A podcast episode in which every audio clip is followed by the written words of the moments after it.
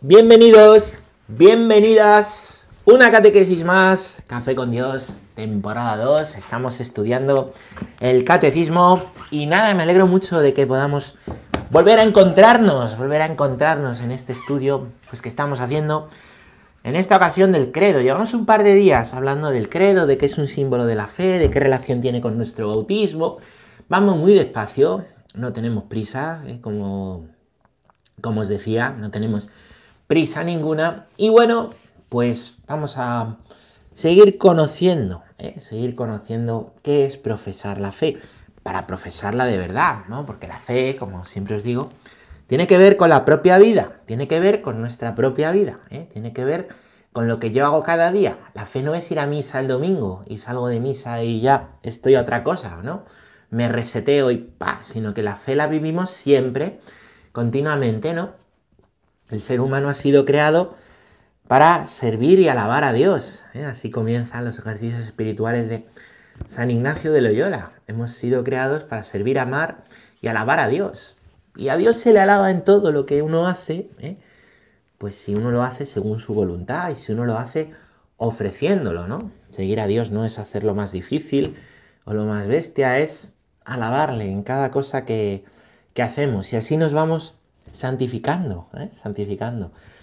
Por medio de la alabanza, ya sabéis que la alabanza es amar a Dios no por lo que nos da, sino por quien es Él, ¿vale? Por quien es Él porque es Dios, porque es amor, porque es infinitamente bello, infinitamente bueno e infinitamente verdadero. Bueno, pues estábamos hablando de, del credo. ¿eh? El credo, eh, es credo, la palabra credo es creo en latín, es un sinónimo, ¿vale? De símbolo, símbolo de la fe, ¿no? Los primeros cristianos veían esa necesidad de recoger en, símbolos, ¿no? en fórmulas breves, ¿no? aquello que creían, aquello que celebraban, aquello que transmitían por medio de las catequesis. Por cierto, las catequesis de los padres de la iglesia son espectaculares. Ahí, mm, si rezáis el oficio de lectura, es una de las oraciones que, pues, que reza la iglesia cada día, que consta de un himno, tres salmos, y dos lecturas, una de la palabra de Dios, bien del Nuevo del Antiguo Testamento, según el tiempo litúrgico, o el santo, o la fiesta en la cual nos encontremos, y una segunda lectura, em, pues normalmente de un santo, o de algún documento de la iglesia, por ejemplo, de algunos documentos del concilio, ¿no? Aparecen muchos, muchos textos de los padres de la iglesia, muchísimos, ¿no? De los padres occidentales y de los padres orientales, de eso vamos a hablar hoy un poquito, ¿no? Muchos textos de catequesis, ¿no? Y de cómo transmitían la fe. Son preciosos y maravillosos, ¿no? Estos, estos textos, ¿no? Eh, y cómo profundizaban en la fe. Y, cómo además lo que uno cree cuando dice, no, la iglesia inventó todo en la, Edad Media. Uno lee los textos de los padres del siglo II, siglo III, siglo IV, siglo V, siglo VI. Y, es tremendo, ¿no? La profundización en las escrituras, ¿no? Que, pues que, dan los padres de la iglesia, ¿no? ¿Para qué? Pues para transmitir la fe, para transmitir el credo. Son lecturas que ayudan mucho, las del oficio de lecturas. Bueno, ahí os lo dejo y vamos a continuar con la lectura del catecismo. Aquí lo tengo, aquí lo tengo.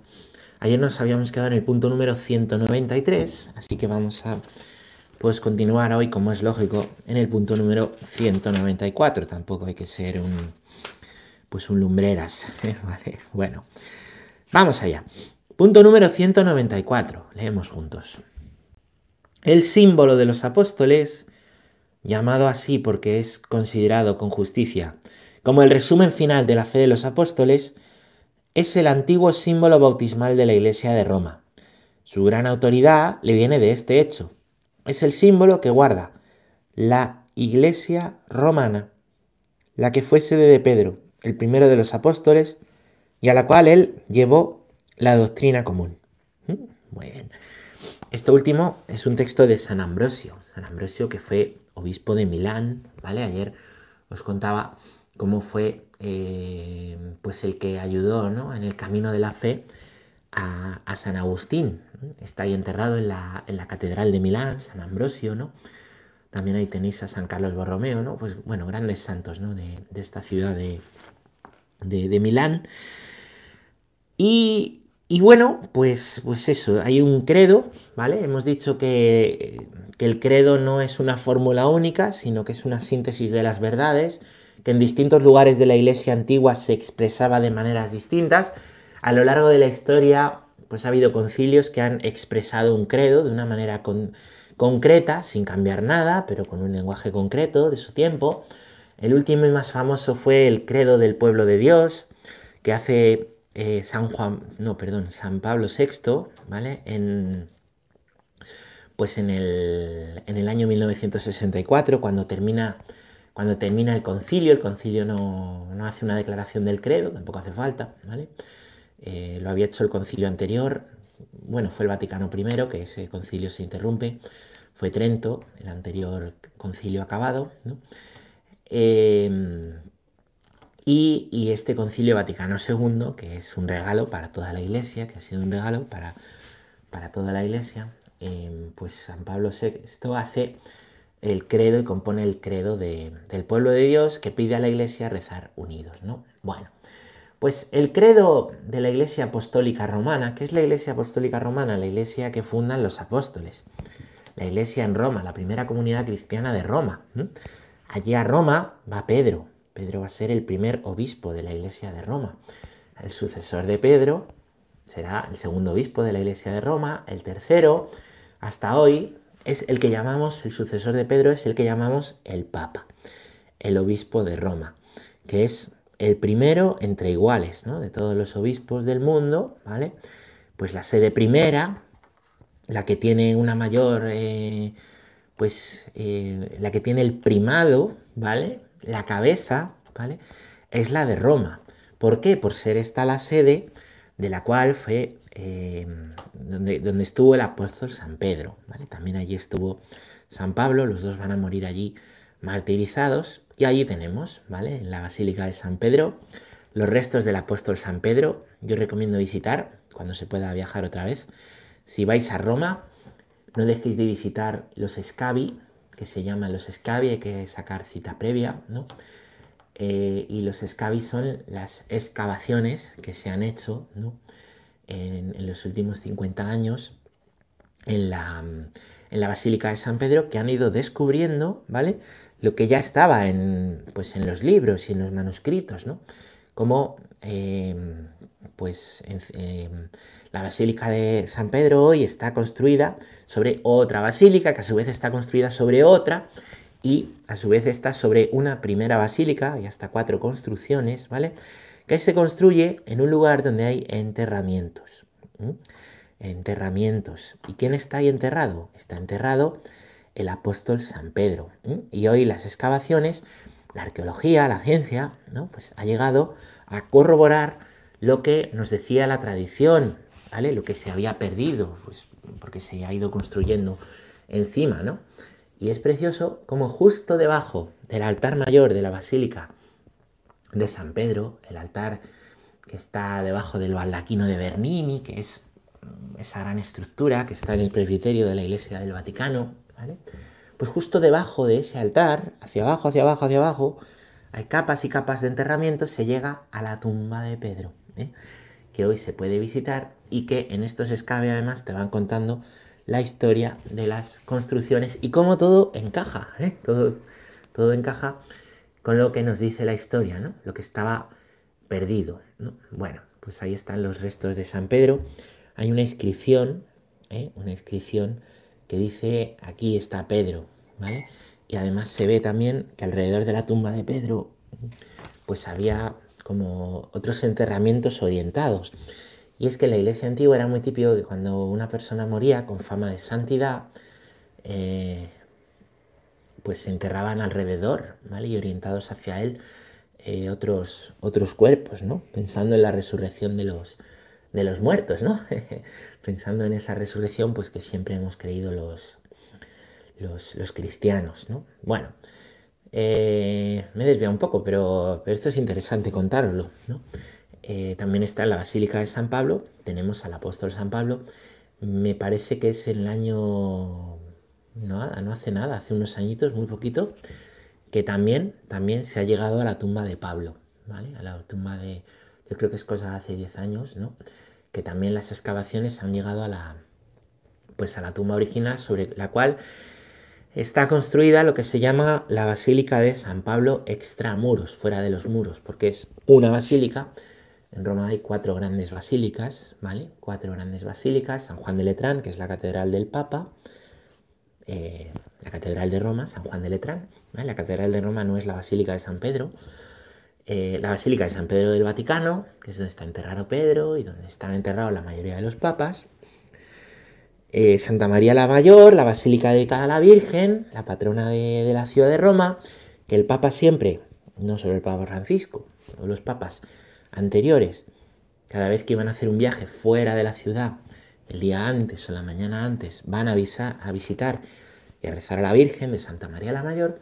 Y la cuarta basílica es San Pablo Extramuros, que está fuera de la ciudad, ahí ya hay que coger, ya es más difícil ir andando, donde está enterrado el apóstol Pablo. Bueno, Cerramos paréntesis. Pues eh, este, mm, este, mm, este símbolo, ¿vale? Que se reza en la, iglesia de Roma, ¿vale?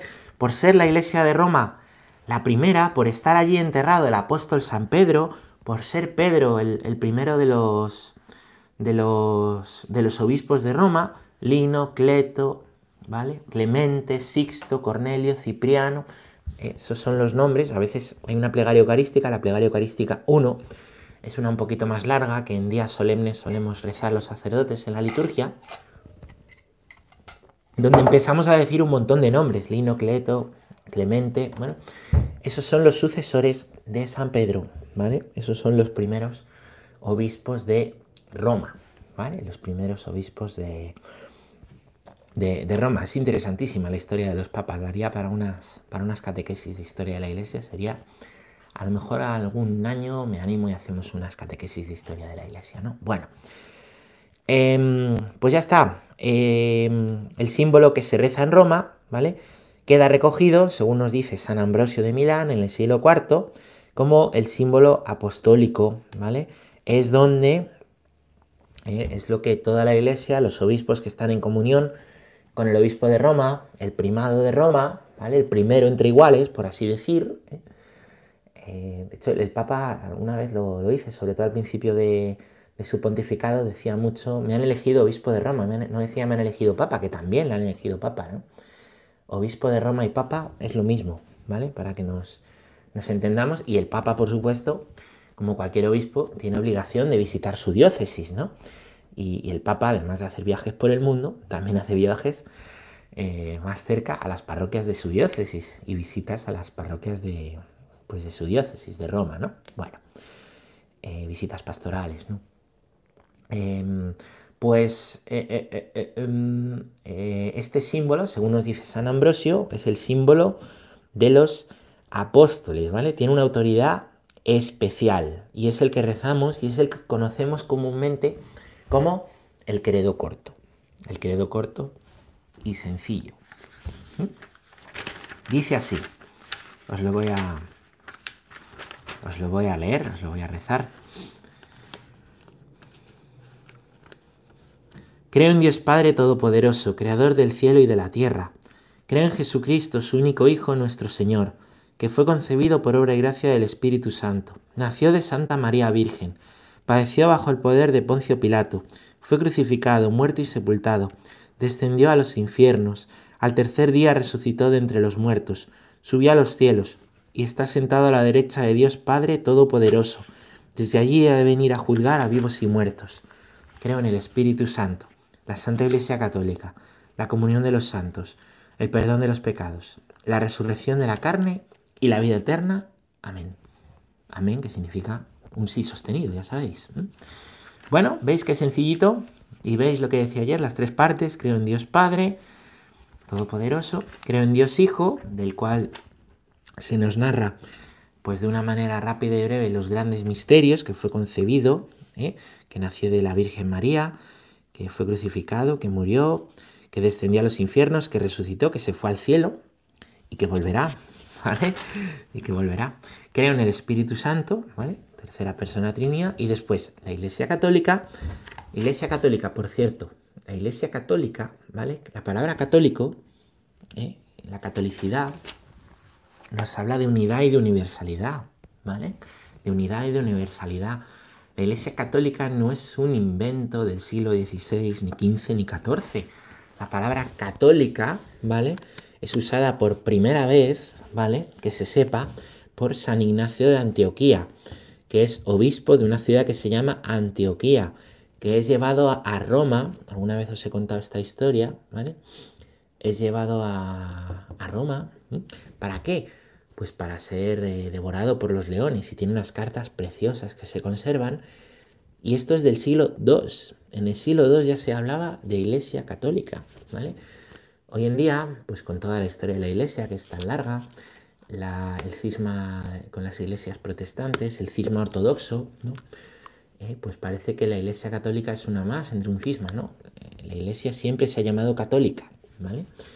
Aunque con los cismas quizá el nombre católico esté más acentuado, pero no es una iglesia más entre muchas, sino que es la iglesia católica, es la universal, la que funda, eh, la que funda Cristo, ¿vale? Bueno, la comunión de los santos, ¿eh? comunión de los santos, estamos en comunión entre nosotros, un cuerpo, el perdón de los pecados, que para eso ha venido el Señor al mundo, la resurrección de la carne y la vida eterna. Bueno, muy bien. Pues ese es el símbolo de los apóstoles. Vamos a hablar ahora del símbolo niceno-constantinopolitano, el credo largo, como dicen los niños, ¿vale? Y no tan niños. Dice, punto número 195. El símbolo llamado niceno-constantinopolitano debe su gran autoridad al hecho de que es fruto de los dos primeros concilios ecuménicos, años 325 y 381. Sigue siendo todavía hoy el símbolo común a todas las grandes iglesias de Oriente y Occidente. Muy bien. Bueno, pues este símbolo, este credo, ¿qué hace? desarrolla el credo de los apóstoles, ¿vale? Añadiendo de una manera más precisa, con un lenguaje filosófico, teológico, ¿vale? Con palabras, pues, pues teológicas, ¿vale? Por ejemplo, sustancia, em, por ejemplo, por ejemplo, naturaleza, procedencia, ¿vale? Afina un poquito más en quién es Dios Padre, Hijo y Espíritu Santo. ¿Por qué? Porque ya en los primeros siglos de la Iglesia, como se explicaba el otro día, empiezan a surgir lo que se llaman herejías. ¿Qué es una herejía? Una herejía es una desviación de la fe, ¿vale? Es una creencia que se extiende contraria al credo que se reza, ¿vale? Se reza el credo de los apóstoles, pero empieza a haber cismas en la iglesia por eh, pues algunos, em, sí, pensadores cristianos, ¿vale? Obispos, ¿no? Que empiezan a seguir enseñanzas contrarias, contrarias a pues la naturaleza de lo que se reza en el credo, ¿vale? Mm, pues contrarias, ¿no? Em, hay muchísimas, hay muchísimas, ¿no? Y eso hace que en los dos primeros concilios ecuménicos, ¿vale? En los dos primeros concilios ecuménicos, que es ecuménico eh, universal, de la Iglesia universal, ¿vale? En la Iglesia hay que distinguir lo que es un concilio ecuménico, ¿vale? De lo que es un concilio local, también llamado sínodo, ¿vale? Un concilio ecuménico asisten los obispos de, y representantes de toda la iglesia, incluso en tiempos de, en tiempos de, unión iglesia-estado los emperadores, ¿no? Bueno, y en ese concilio pues se atajaban estos problemas, ¿no? Estas, estas desviaciones erróneas de la fe y había una declaración, ¿vale? ¿Para qué? Para garantizar la unidad. Entonces, en estos dos primeros concilios que son importantísimos, Nicea y Constantinopla, hay quien dice que el primer concilio es el de Jerusalén, y es que en los Hechos de los Apóstoles aparece el concilio de Jerusalén, aparece una reunión de los apóstoles, y ahí es donde deciden, ¿no? Que pues, pues ante la, controversia de si se tienen que circuncidar o no los conversos, los que no son judíos, ¿no? y ahí deciden que, Pedro se dedicaría a los judíos, San Pablo iría a los gentiles, ¿no? Bueno, sería ese como una primera reunión de la iglesia. Los concilios así, después los primeros concilios han sido estos. Niceno, el Niceno, ¿por qué? Porque tiene lugar en la ciudad de Nicea, ¿vale? Nicea. Y Constantinopolitano, porque tiene lugar en la ciudad de Constantinopla, ¿vale? Eh, mirar, nosotros eh, tenemos que pensar que la iglesia, bueno, tenemos que pensar, hay que saber que la iglesia, ¿vale? Eh, respira por dos pulmones, que decía Juan Pablo II. El de Oriente y el de Occidente. Nosotros que tenemos rito latino, que es el que está en la mayor parte de la iglesia, ¿vale? Nos da la sensación de que toda la iglesia oriental, eh, pues es una iglesia como muy lejana a nosotros, ¿no? Por la diferencia de ritos. Hay toda una iglesia oriental que es católica, ¿vale? tiene ritos distintos, celebran ritos distintos. El otro día leía que hay hasta 28 ritos distintos, ¿vale? Em, son iglesias eh, pequeñas, pero están en comunión con el Papa, por eso se las llama católicas. Y hay también lo que se llaman iglesias ortodoxas, ¿vale? Iglesias ortodoxas, que son iglesias nacionales que tienen un patriarca, ¿vale? Mm, para las cuales pues el Papa es como el patriarca latino, ¿vale? Tienen una cabeza pero mm, no aceptan esa primacía de, eh, pues del patriarca latino, no aceptan esa primacía del papa.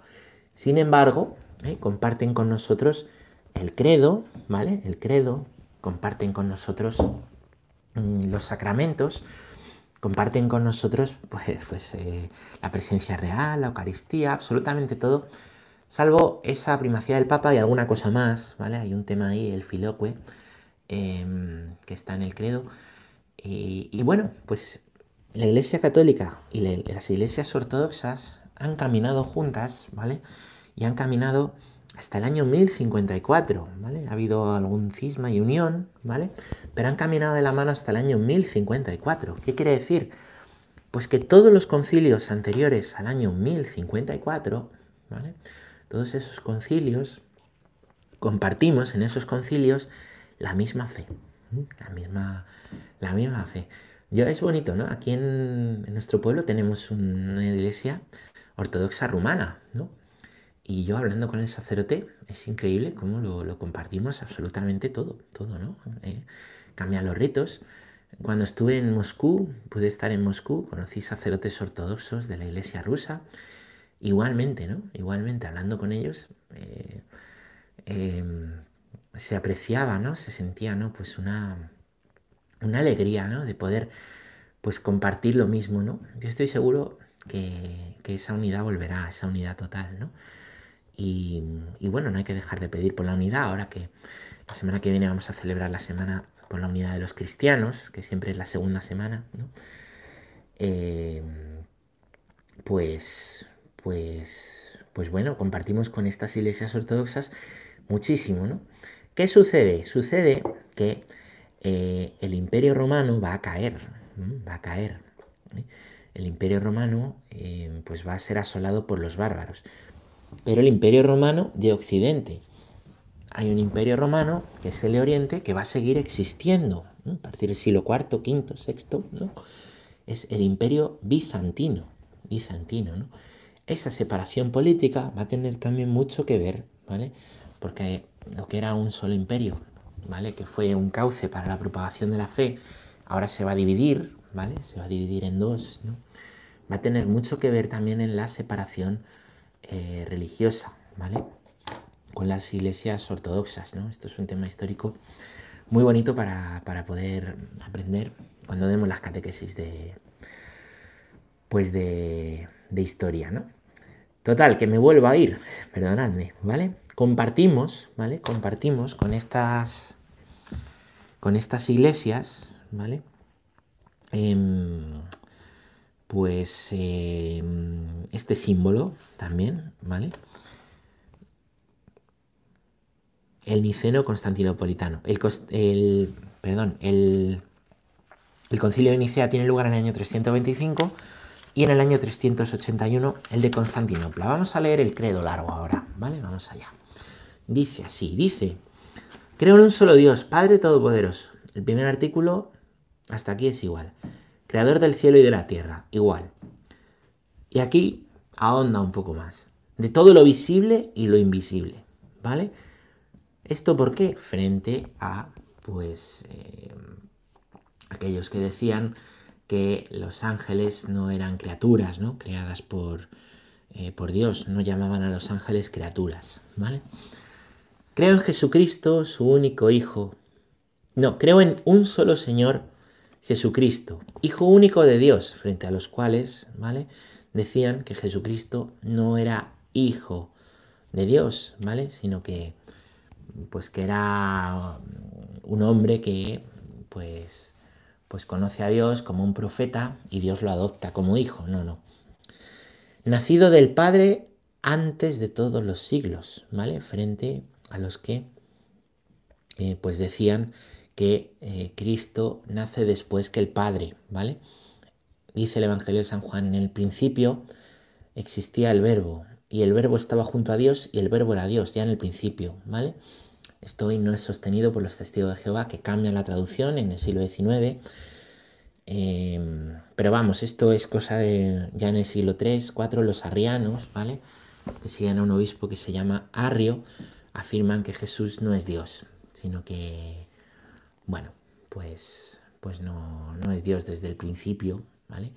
No tiene naturaleza divina. Aquí, por eso, eh, el concilio de Nicea y el de Constantinopla lo va a decir, Jesucristo es Dios de Dios, luz de luz, Dios verdadero de Dios verdadero.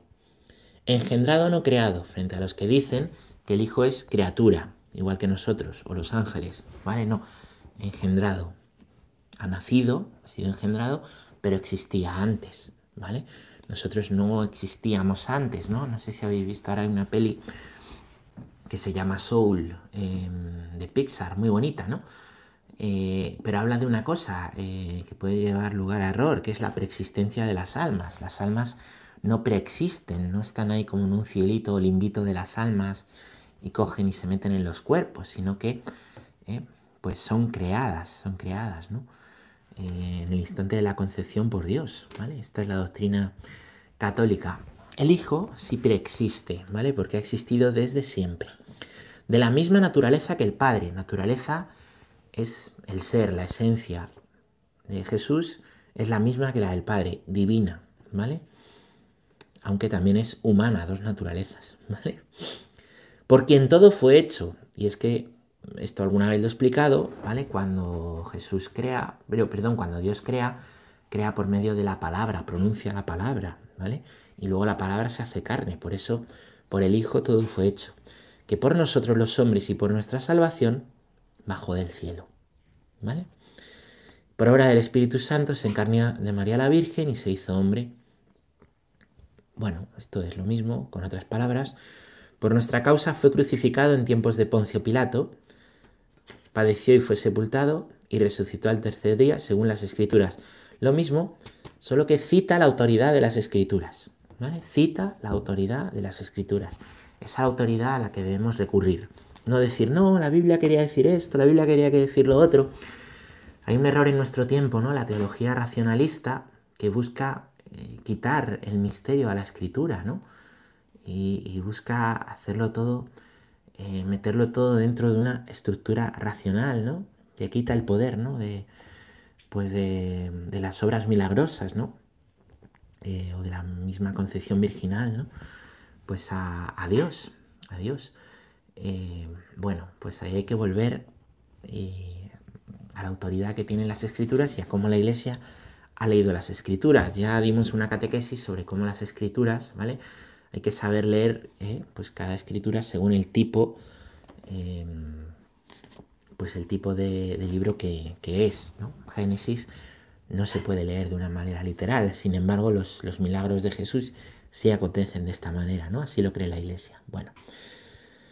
Subió al cielo, está sentado a la derecha del Padre, lo mismo. Y de nuevo vendrá con gloria para juzgar a vivos y muertos, y su reino no tendrá fin, añade, su reino no tendrá fin, ¿vale? Cuando venga.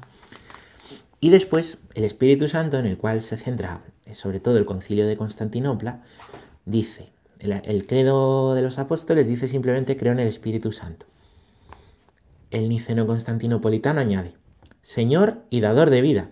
Al decir que es Señor, está diciendo que es Dios dador de vida, ¿vale? Que vivifica, eso la escritura nos lo dice. Dominum et vivificantem, Señor y dador de vida sería. Es una mm, encíclica de Juan Pablo II sobre el Espíritu Santo muy hermosa que podéis leer, está en internet. que procede del Padre y del Hijo. Dice la teología que el amor entre el Padre y el Hijo es el Espíritu Santo, que con el Padre y el Hijo recibe una misma adoración y gloria. Es Dios también, misma adoración y misma gloria, que habló por los profetas. ¿Vale? Pues ya en la escritura vemos cómo es el Espíritu de Dios que toma a los profetas, es el Espíritu Santo. Creo en la iglesia, y aquí dice que es una, ¿vale? Una iglesia, el Señor funda una iglesia santa, ¿eh? santa, aunque está hecha de pecadores, es verdad, ¿vale? Católica, ya hemos explicado lo que es, y apostólica, que viene de los apóstoles, ¿vale? Confieso que hay un solo bautismo para el perdón de los pecados, ¿vale? Un solo bautismo, ¿no? Frente a los que promulgaban ¿eh? herejías, distintos bautismos, bautizarse de nuevo. Todavía hoy no hay sectas y grupos que, que dicen, no, hay que bautizarse otra vez. Hay personas que nacen en iglesias protestantes o iglesias ortodoxas, entran en la iglesia católica, no tienen que bautizarse otra vez, han sido bautizados, ¿no? En la fe del Señor. Eh, bueno, eh, hay un solo bautismo para el perdón de los pecados. Añade que el bautismo es para el perdón de los pecados. Espero la resurrección de los muertos y la vida del mundo futuro. Bueno, ya veis que añade. Este le vamos a estudiar despacio, no os preocupéis. En la temporada 3, 4, yo que sé cuándo, pero. Vamos a leer el punto número 196. Nuestra exposición de la fe seguirá el símbolo de los apóstoles, que constituye, por así decirlo, el más antiguo catecismo romano. No obstante, la exposición será completada con referencias constantes al símbolo niceno-constantinopolitano, que con frecuencia es más explícito y más detallado. Eso ya lo hemos visto. ¿Qué está diciendo aquí el catecismo? Pues que lo que vamos a hacer en los próximos días y en los próximos números es ir estudiando los 12 artículos del el credo apostólico, ¿vale? Nos serviremos del otro credo para poderlo estudiar mejor, pero vamos a seguir ¿eh? el apostólico para seguir un orden y bueno, por ser este más antiguo. Y punto número 197. Como en el día de nuestro bautismo, cuando toda nuestra vida fue confiada a la regla de doctrina, dice Romanos 6, 17, acogemos el símbolo de, de esta fe nuestra que da la vida. Recitar con fe el credo es entrar en comunión con Dios Padre, Hijo y Espíritu Santo es entrar también en comunión con toda la Iglesia que nos transmite la fe y en el seno del cual creemos. Este símbolo, dice San Ambrosio, es sello espiritual, es la mediación de nuestro corazón, es el guardián siempre presente, es con toda certeza el tesoro de nuestra alma. El credo es esa gran ventana para asomarse a Dios y conocer a Dios, fijaros, qué, hermoso, ¿eh? eso lo, lo, dice, eso lo he dicho yo. eh, pero qué buen ejemplo, ¿no? ¿Os acordáis eh, lo, que, eh, lo que veíamos ¿no? la temporada pasada? El, el dogma es una ventana para asomarse a Dios. Pues el credo lo es. Acogemos el símbolo de esta fe nuestra que da la vida. La fe se acoge, el credo se acoge. No, es que esto no, esto yo me lo creo, pero esto no, esto sí, pero esto no. El credo se acoge. Hay que tener mucha humildad para acoger una historia que viene eh, profesando y que viene dando vida a hombres, eh, pues durante más de 20 siglos. Fijaros, ¿no? Necesitamos mucha humildad para acercarnos al, estudio del clero, del, credo. mucha humildad, ¿no? Hacernos pequeños, porque estamos estudiando y vamos a estudiar un misterio que nos sobrepasa, que va más allá, ¿no? No es una cuestión de querer empacharnos de sabiduría para saber más que nadie, para ser unos repipis, sino de ser humildes, ver que el misterio de Dios nos sobrepasa.